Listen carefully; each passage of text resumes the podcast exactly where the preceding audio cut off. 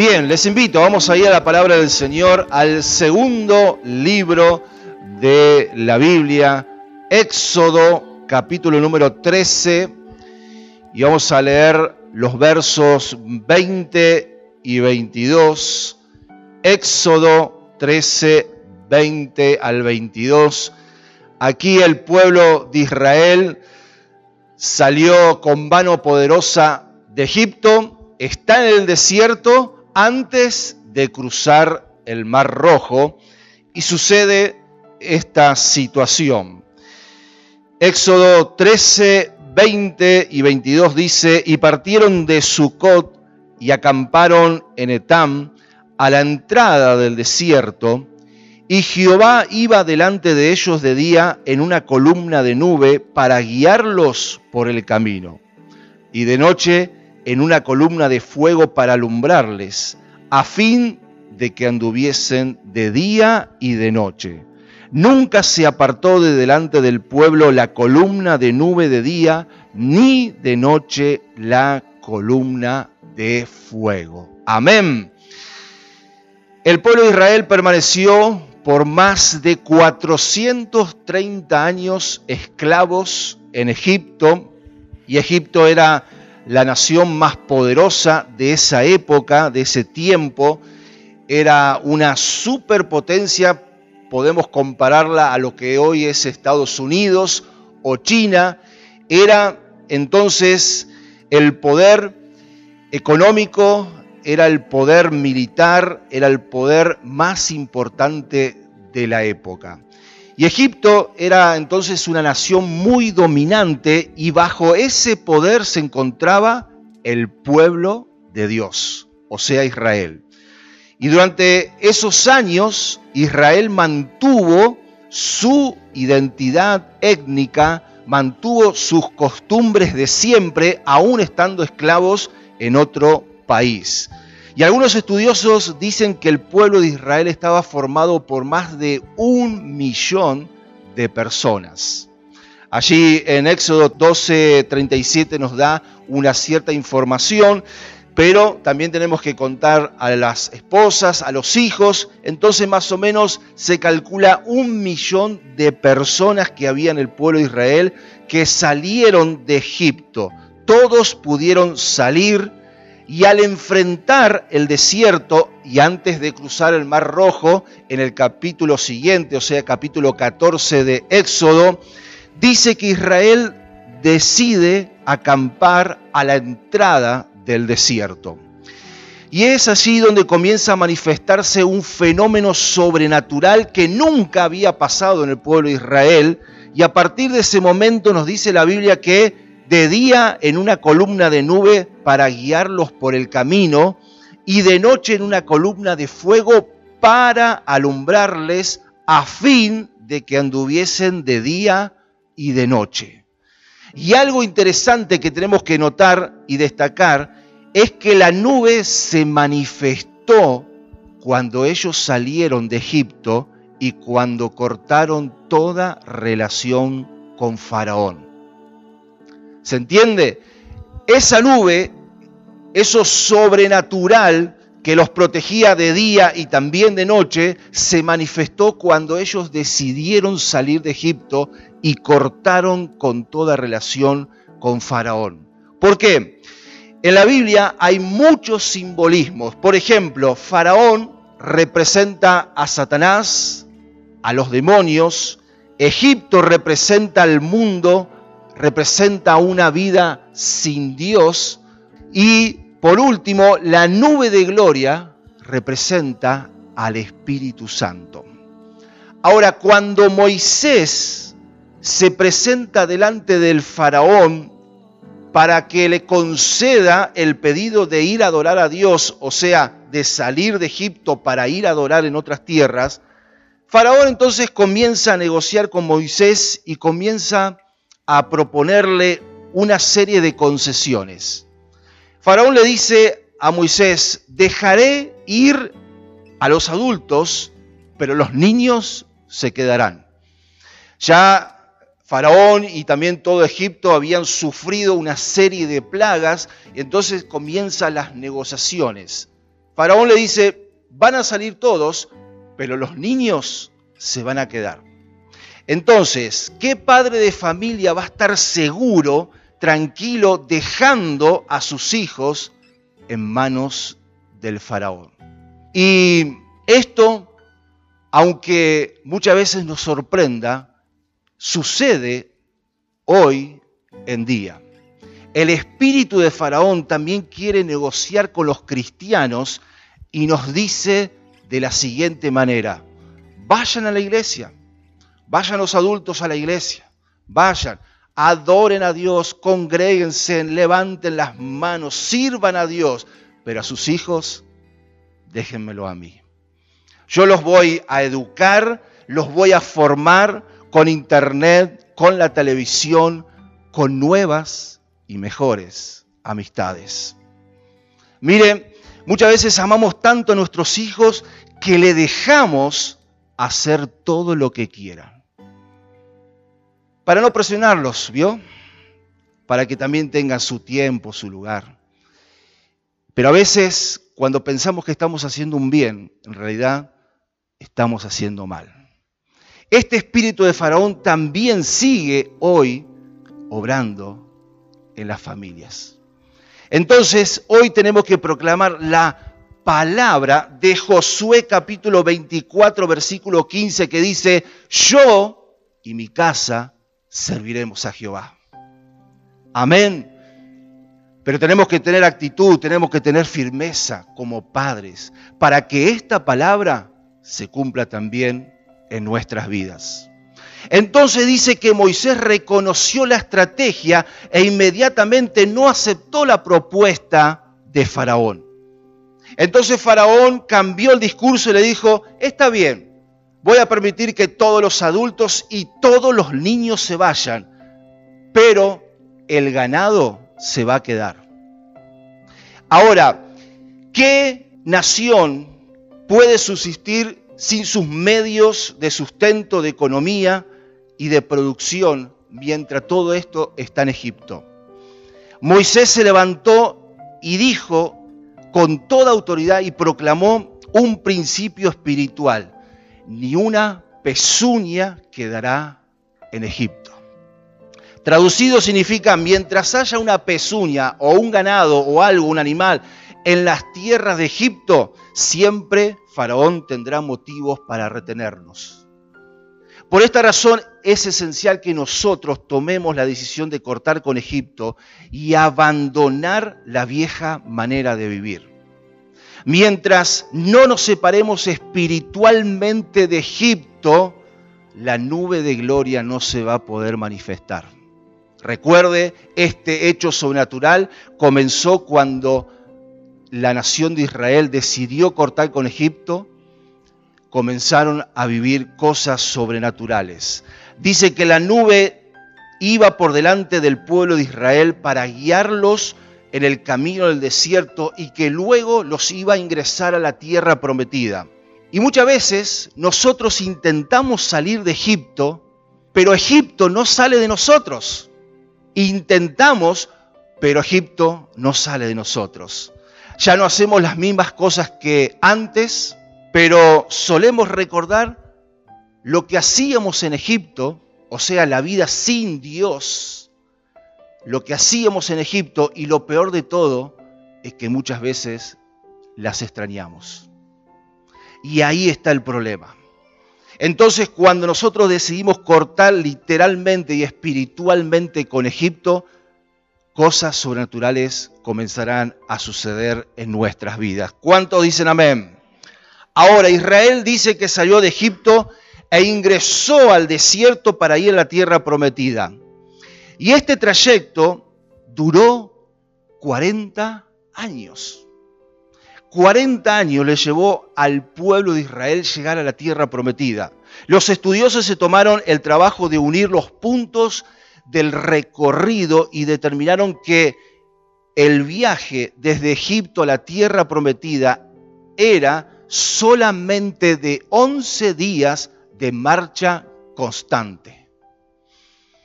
Israel sorpresivamente tardó 40 años. Increíblemente el tiempo del desierto para el pueblo de Israel fue alargado y luego vamos a ver por qué sucedió esto. Pero antes vamos a aclarar algunos simbolismos también que están en la palabra del Señor. El hombre en Egipto representa al hombre natural, al hombre natural que no conoce a Dios. En la tierra prometida es el hombre espiritual que ingresa a una nueva vida. Pero entre el uno y el otro está el desierto. Y es el hombre carnal. Algunos dicen, ya no estoy en Egipto, pero tampoco están en la tierra prometida. Y están en una etapa intermedia a la que denominamos el creyente carnal.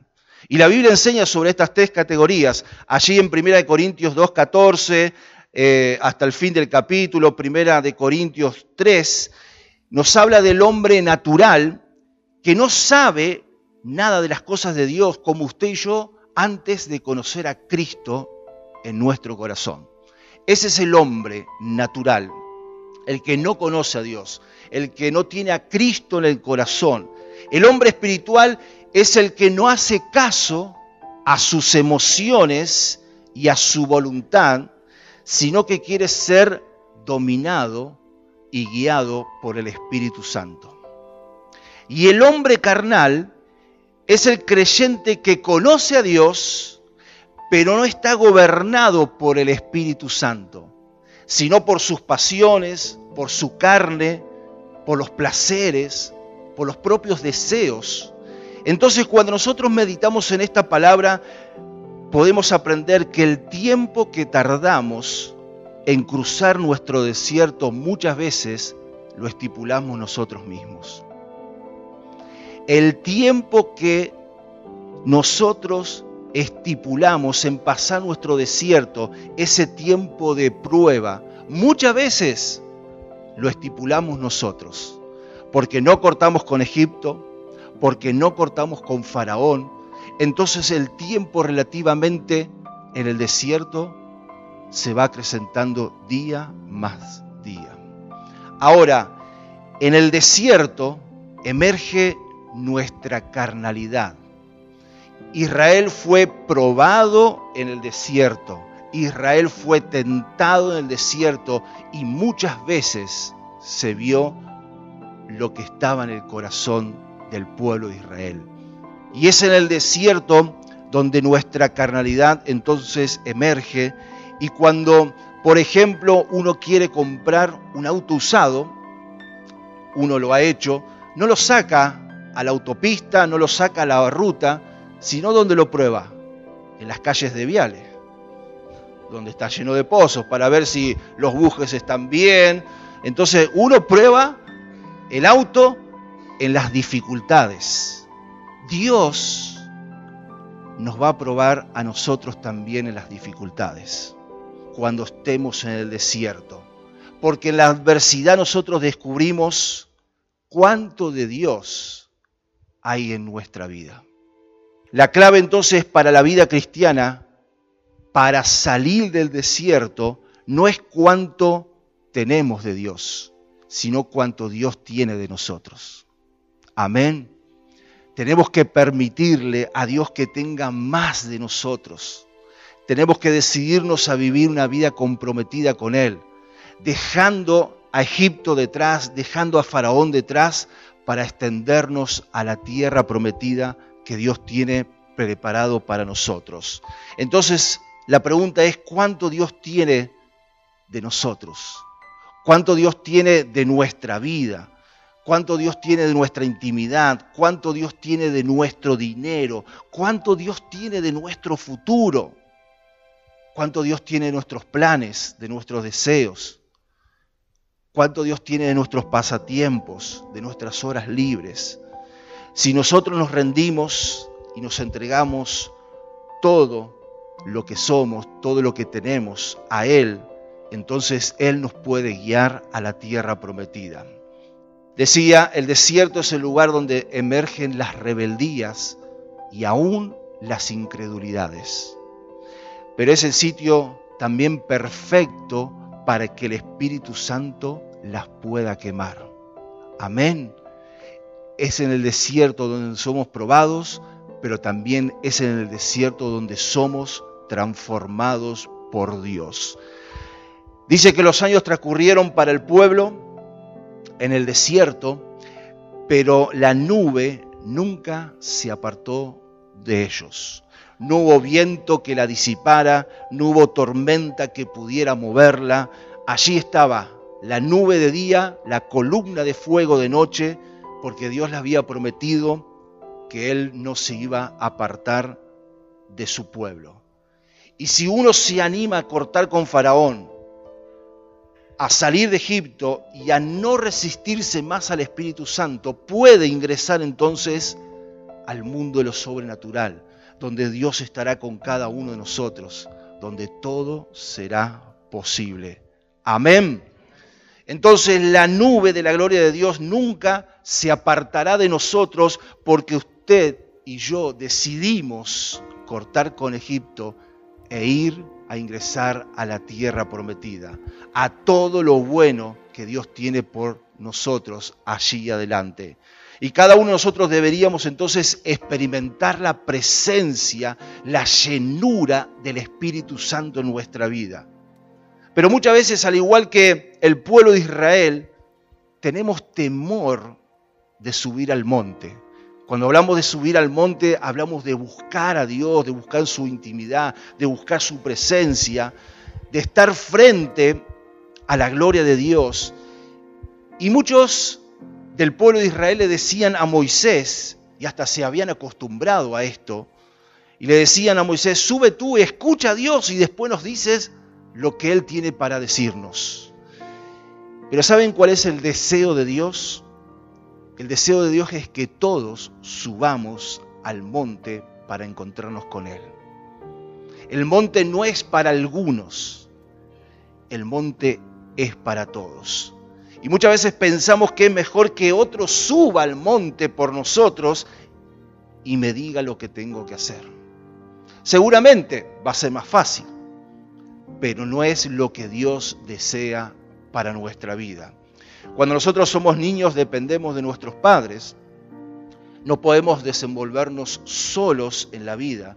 Somos dependientes de los adultos.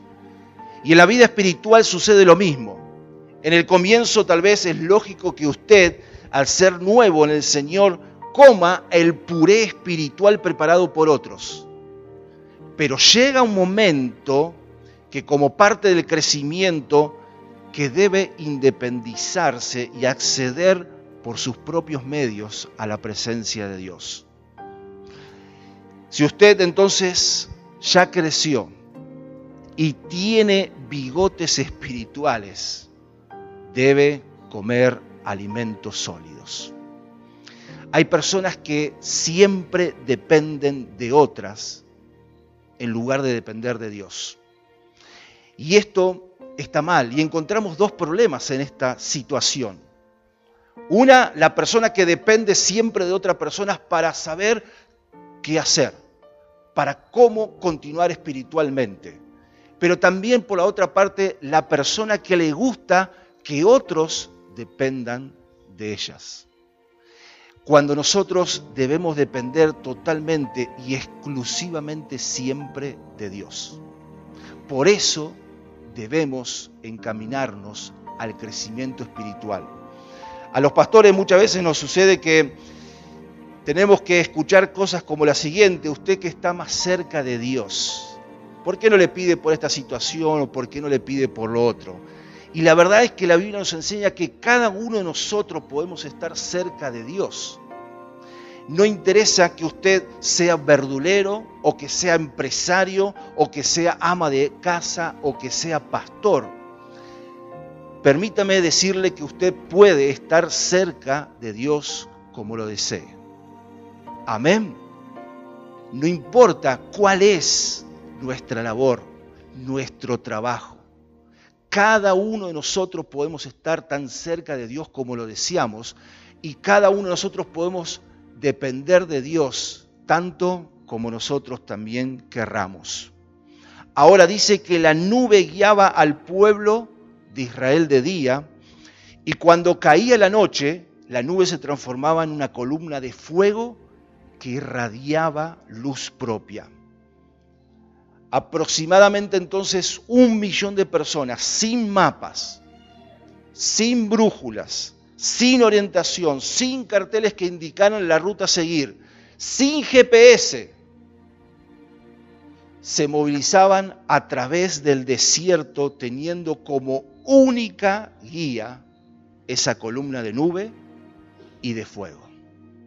Vaya conmigo a la palabra, Éxodo 13, versículos 17 y 18.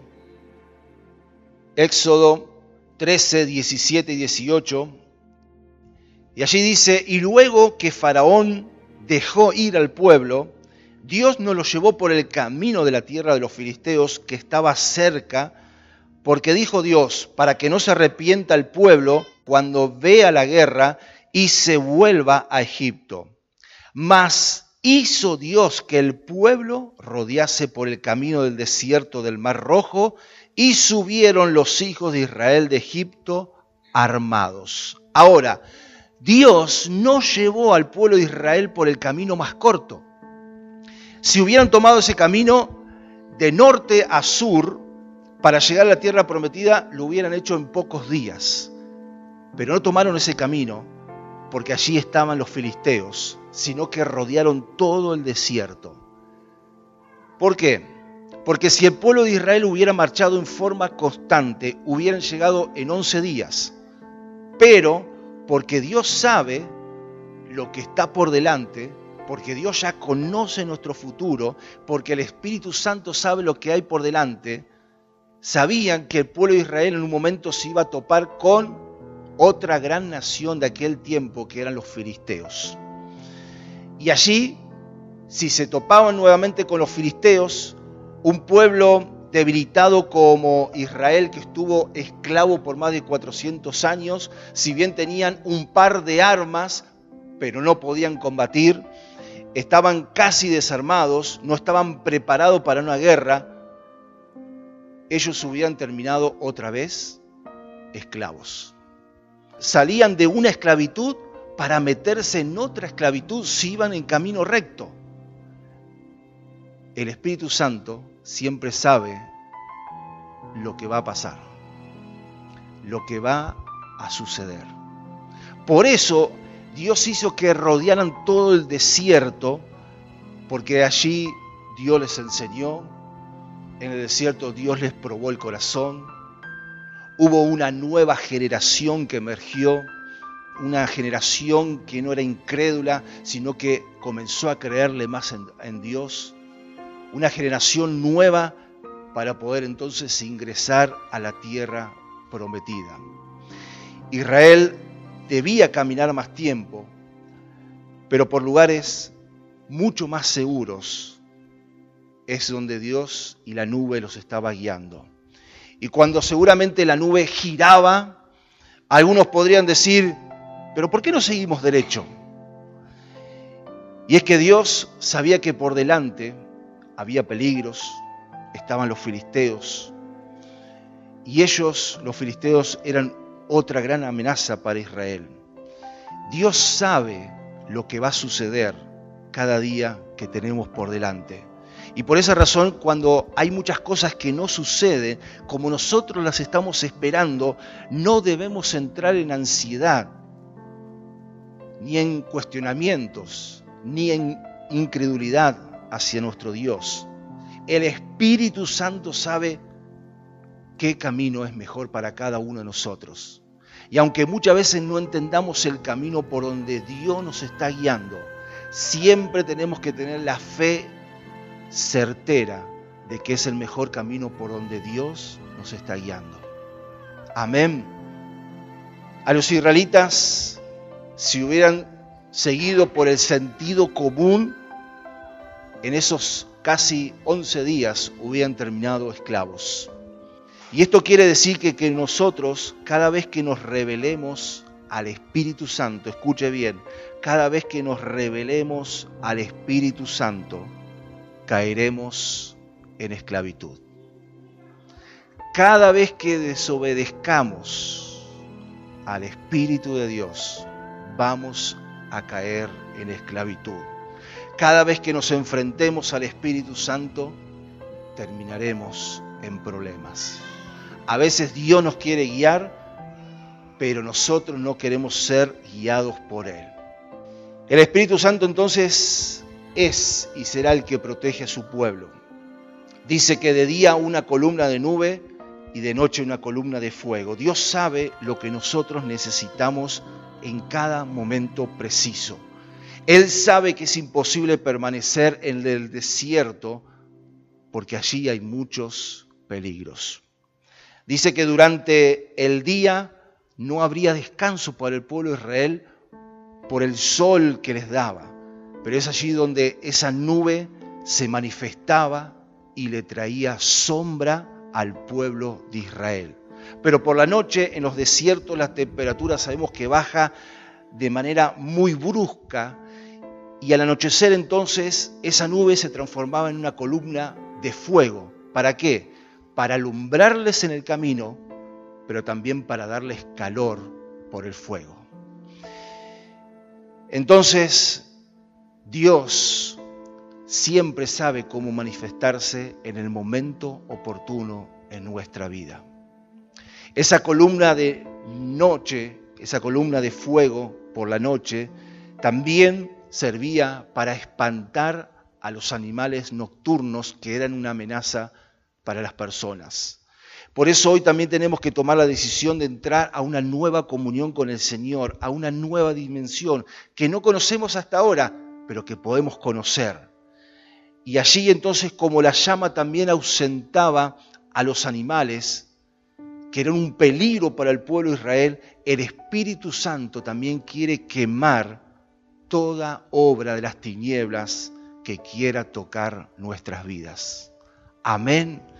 El Espíritu Santo está dispuesto a protegernos.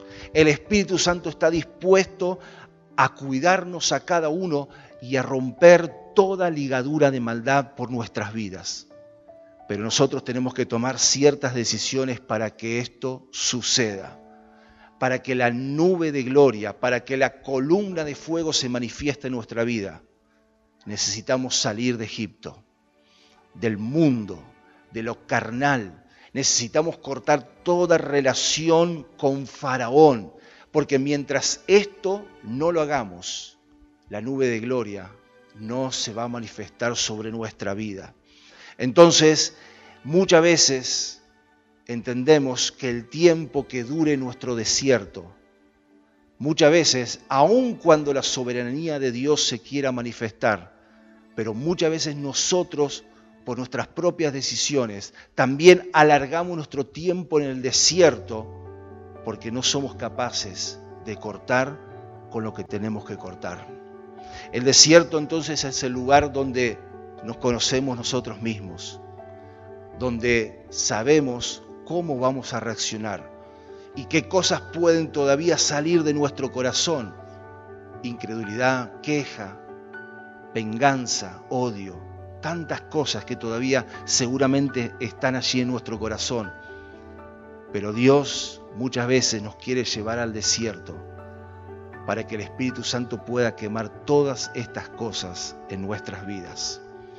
Podemos estar tan cerca de Dios como nosotros lo deseamos. Y espero que es y sea el deseo de cada uno de nosotros estar cada día más.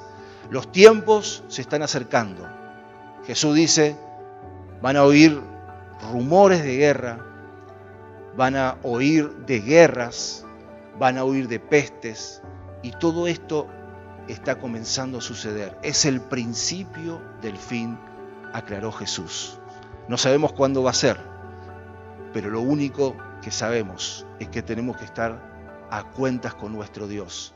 Y que el día que Dios nos llame a su presencia o el día cuando Jesús se manifieste en su segunda venida, nos encuentre cada día más cerca de Él como nosotros también lo deseamos. Amén. Recordemos que cada vez que nosotros nos rebelemos con el Espíritu Santo, cada vez que nosotros desobedezcamos al Espíritu Santo, vamos a caer otra vez en esclavitud. Y por último, el Espíritu Santo quiere cuidarnos de toda obra del enemigo. El Espíritu Santo está dispuesto a protegernos a cada uno de nosotros. Amén. Iglesia, vamos por mucho más. Hay más de Dios para nuestra vida. Solo tenemos que ser valientes, esforzados para tomar todo lo que Dios tiene preparado para nuestras vidas. Y queremos estar orando, queremos estar clamando al Señor en esta mañana. Oramos a ese Dios que todo lo sabe, a ese Dios que todo lo puede hacer en nuestra vida. Y aquí estamos, Señor. Gracias. En primer lugar, una vez más te damos gracias porque podemos conocer a Cristo en nuestro corazón. Porque un día llegaste a nuestra vida, porque seguramente en las circunstancias en que hemos conocido, tal vez solo en nuestra habitación, tal vez en algún lugar solitario hemos conocido de Jesús, tal vez alguien nos presentó a Jesús y hemos dicho sí.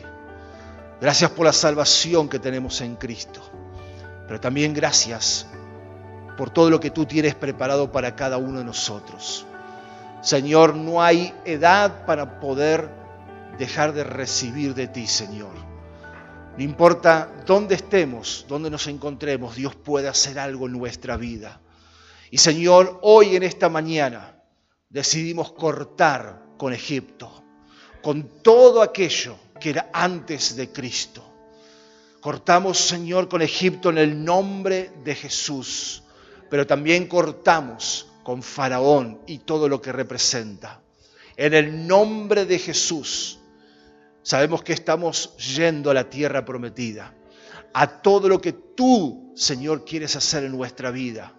Aquí estamos, Señor, y aun cuando estemos en el desierto, donde tú nos pruebes, donde tú nos moldees, donde tú quieres quemar, Señor, todas las obras del enemigo, donde quieres sacar todo lo carnal de nosotros, aquí estamos, Señor. Y te pedimos que los saques, que los saques, Señor. Allí donde somos probados, donde somos tentados, Padre, entregamos, Señor, nuestros malos hábitos. Entregamos, Señor, nuestras iras. Entregamos, Señor, aún nuestras decepciones. Entregamos, Señor, nuestras broncas. Entregamos, Señor, nuestra apatía para contigo. Entregamos nuestra incredulidad. Señor, entregamos nuestro dolor. Entregamos, Señor, aquellas cosas que hemos vivido que hasta hoy no podemos entenderla. Pero aquí estamos, Señor, para ser renovados. En este desierto, Señor, donde tú nos guías con esta nube de día, donde tú nos guías con la columna de fuego de noche. Señor, somos guiados por el poder de tu Espíritu Santo. No estamos solos, tú te manifiestas en nuestras vidas. Espíritu Santo, Oh Dios, obra una vez más en esta mañana. Levante sus manos y dígale, Señor, yo quiero más de ti. Yo quiero más de ti, Señor. Quiero conocerte más. Quiero conocerte en otras dimensiones que hasta el día de hoy no te hemos conocido. Señor, manifiesta tu gracia. Aleluya, Jesús. obra con poder. Obra, obra, Espíritu Santo. Ahora, Padre, reprendemos toda obra, toda obra del enemigo Todo espíritu de hechicería, brujería, Señor, huye. Huye ahora en el nombre de Jesús. Se rompe toda cadena de impiedad, toda cadena de maldad, en el nombre poderoso de Jesús. Ahora, Padre, todo lo que el enemigo ha tramado sobre nuestras vidas, ahora queda caducado en el nombre de Jesús, Señor. Oramos, oramos, Señor, por nosotros. Oramos por los matrimonios en esta mañana. Los bendecimos. Trae fortaleza en el nombre de Jesús. Y todo lo que el enemigo ha enviado para destruir matrimonios, ahora, Señor, se frena en el nombre de Jesús en el nombre poderoso de Jesús. Padre, yo bendigo a nuestras generaciones, bendigo a nuestros hijos en el nombre de Jesús, para que ellos sean activados en el fuego del poder del Espíritu Santo. Trae, Señor, en el nombre de Jesús, esa dimensión espiritual sobre sus vidas. Padre, atráelos con cuerdas de amor, Señor. Tú todavía no has terminado con ellos y todo lo que el enemigo ha planeado, Señor Padre, ahora en el nombre de Jesús se destruye y declaramos, Espíritu Santo, que tú los tocas. Toca, Señor, en el nombre de Jesús sus vidas. Tócalos, Señor, en el nombre de Jesús. Tú sabes las pruebas que ellos viven. Tú sabes, Señor, los desiertos por los cuales tienen que pasar. Pero, Señor, tú eres el Dios que los acompañas. Y tú eres el Dios que has comenzado, pero también va a terminar esa buena obra en cada uno de ellos. Oramos, los bendecimos, los cubrimos con la sangre del Señor Jesucristo. Padre, gracias. Gracias porque tú eres el Dios de familias porque tú eres el Dios que obras personalmente, pero también lo haces como familia. Gracias Dios por este comenzar que tenemos en Cristo Jesús. Gracias por lo que seguirás haciendo en nuestra vida, en nuestro corazón, en nuestra familia y también en esta familia de la fe, Jesús. Gracias. Gracias por todo lo que viene por delante. Gracias Señor, porque hay cobertura especial sobre nuestras vidas. Aunque Señor este mundo esté convulsionado, sabemos y entendemos que tú sigues siendo rey, que tú sigues siendo el Señor y que nada se ha salido de tu control. Gracias, gracias Jesús por todo esto. Oramos y nos encomendamos a tu gracia, a tu guía, a través del Espíritu Santo, en el nombre de Jesús. Amén y amén, Señor Jesús. Me envuelves hoy con una canción, melodía de tu amor. Cantas libertad en mi adversidad hasta que huya temor. Ya no soy un esclavo del temor yo soy hijo de Dios. Ya no soy un esclavo del temor. Yo soy